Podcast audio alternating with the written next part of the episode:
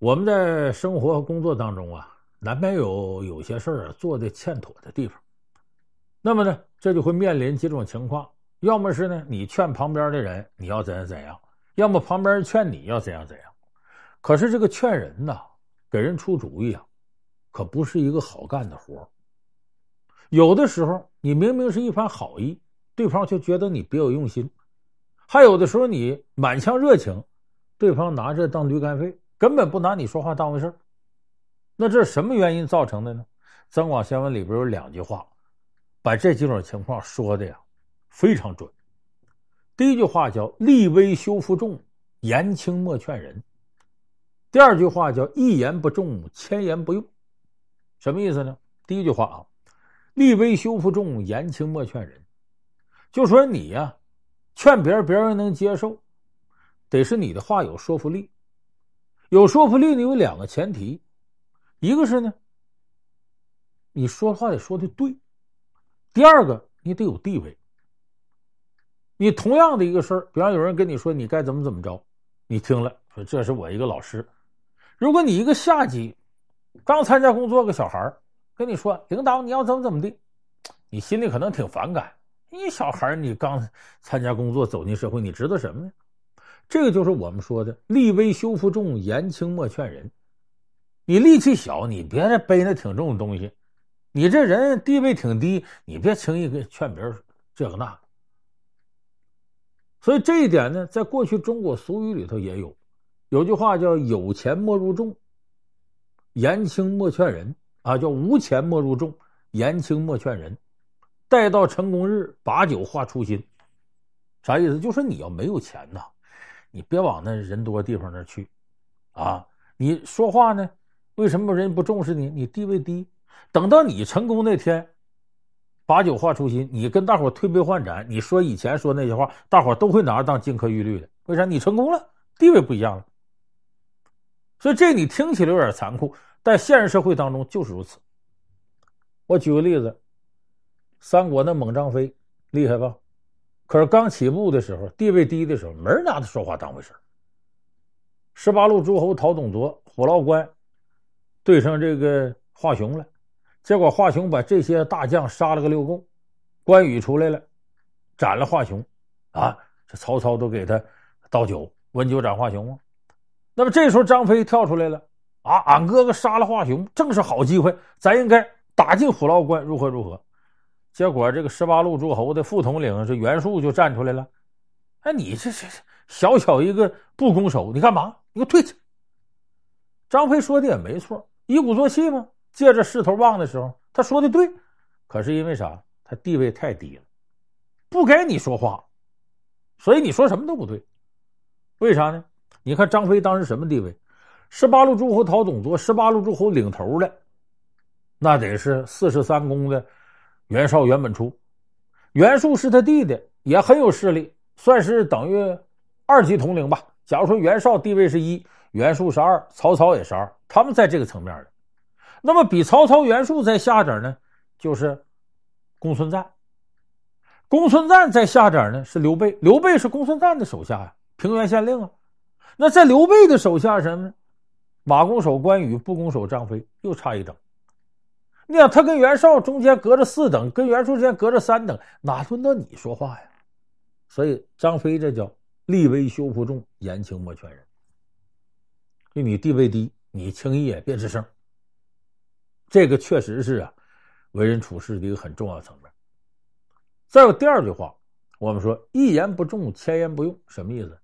就是如果你劝人没劝到点儿上，你说多少都没用。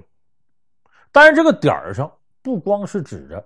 道理的核心，还在于呢，你要劝这个人，他的性格啊，他的心理倾向啊等等要素，就说白了，你得能切中他心里头所想，这你才能劝人成功。咱们先说这个性格要素，因为有的人呢，就被劝的人呢，他那脾气挺怪。你看有的就顺毛驴，你顺着我说我就爱听，你呛着我来，你说再对我都不听。所以，有的时候你要考虑你劝这个人他的性格因素。你像三国里头吕布有勇无谋，你怎么劝他呢？你得先捧啊，将军真是勇武之人，天下第一，人中吕布，马中之都。然后你再对症下药往下走，感觉我为了你好，他拿你当哥们儿，这就劝成了。你看吕布这有有这么一个事儿，这袁术啊找吕布说：“咱俩结成个儿女亲家吧，你把那女儿嫁给我儿子。”这吕布一听，那袁术有势力，同意了，打发人呢，带着他女儿啊，就要送到淮南袁术那。结果这时候呢，吕布身边有这么爷俩，这儿子叫陈登，和他爸爸呢，这两个人呢，原来都在徐州啊，跟着陶谦，陶谦三让徐州给刘备，他们就跟着刘备，刘备让吕布打跑了，他没办法要伺候吕布，可是这爷俩呢，瞧不起吕布，都琢磨着什么时候啊。能让曹操过来把吕布宰了，他们跟着曹操。曹操在这挟天子而令诸侯嘛，势力也大。所以一听说这事儿，陈登他爸爸登门啊，就劝吕布说：“将军呐，你是在我心目中就战神呐，就天神一样人物啊，你怎么能跟袁术结成儿女亲家呢？他算个什么玩意儿？他想当皇帝，他做梦呢，他想拉拢你。你这女儿嫁给他儿子，虎女焉能嫁犬子？”你把自个儿弄低了，咱要跟也得跟个真皇帝呀！什么时候跟曹操拉了关系，皇上在他那呢？是不是？你别跟这么一个假皇帝。吕布一听，他把自己捧的挺高，挺高兴，打发人啊，就把这个袁术使者追上了，还给杀了，把女儿给夺回来。等后来到了这个陈登这块呢，直接联络曹操。其实是吕布呢。说你跟曹操联络一下，那是要点官什么的。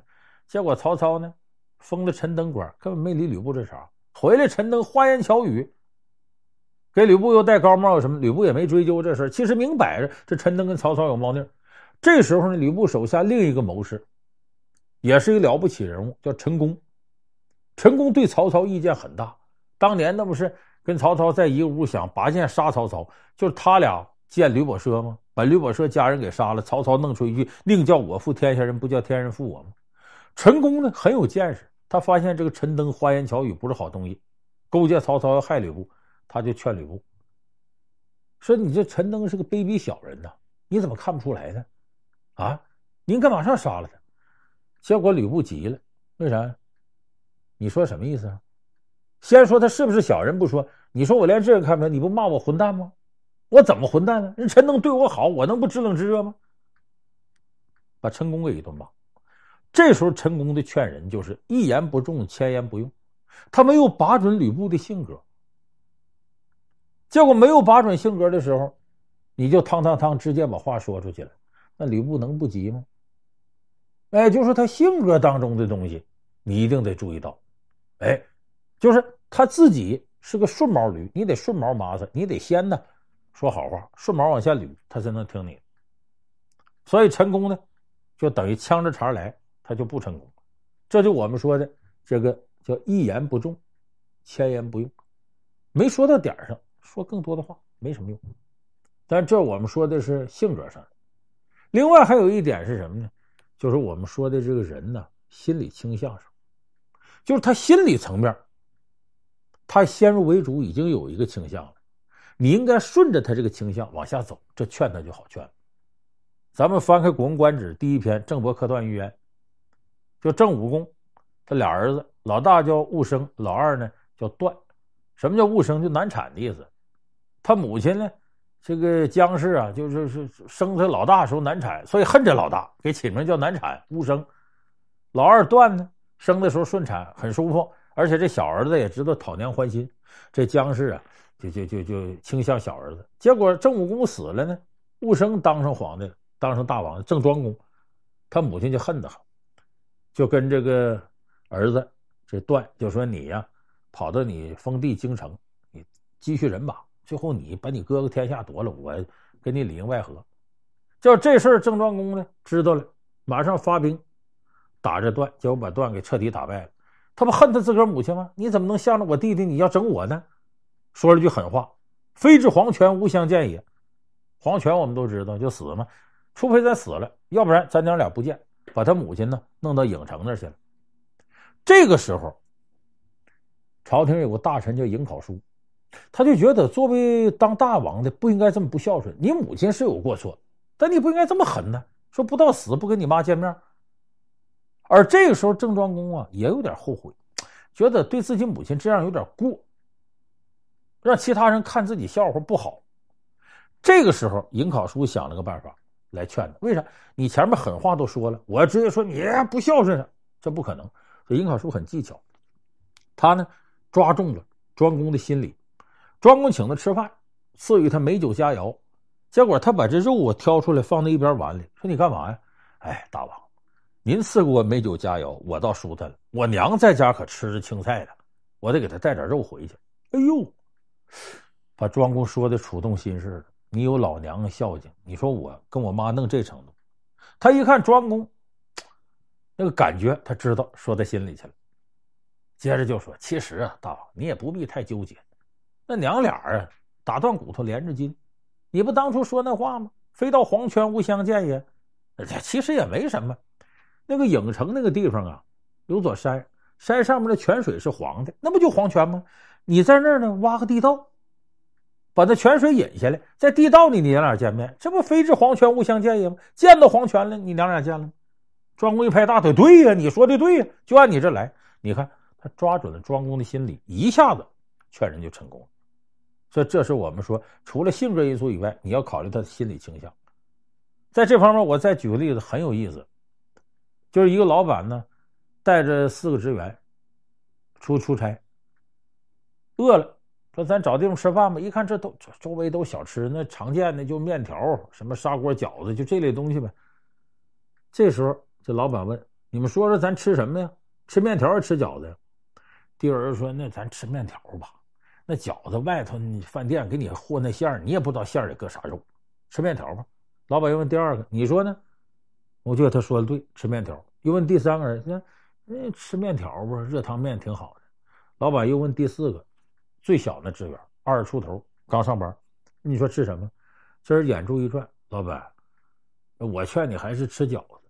为啥？这面条不饱啊。吃饺子实惠，能吃饱。再说这个，这咱这这都有品牌连锁的，他也不敢在馅里搁啥。现在卫生监督部门监督也严。老板说：“那对，听他的吧。咱们里边他最小，咱不得照顾小老弟吗？咱就吃饺子。”其实这个人很厉害，为什么呢？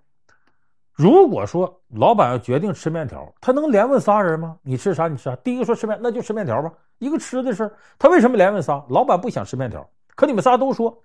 这老板怎么办？问你，他一激灵，咱吃饺子，一下子说准了老板的心理倾向，所以老板自然找着个台阶，对，就照顾小老弟吧，咱吃饺子。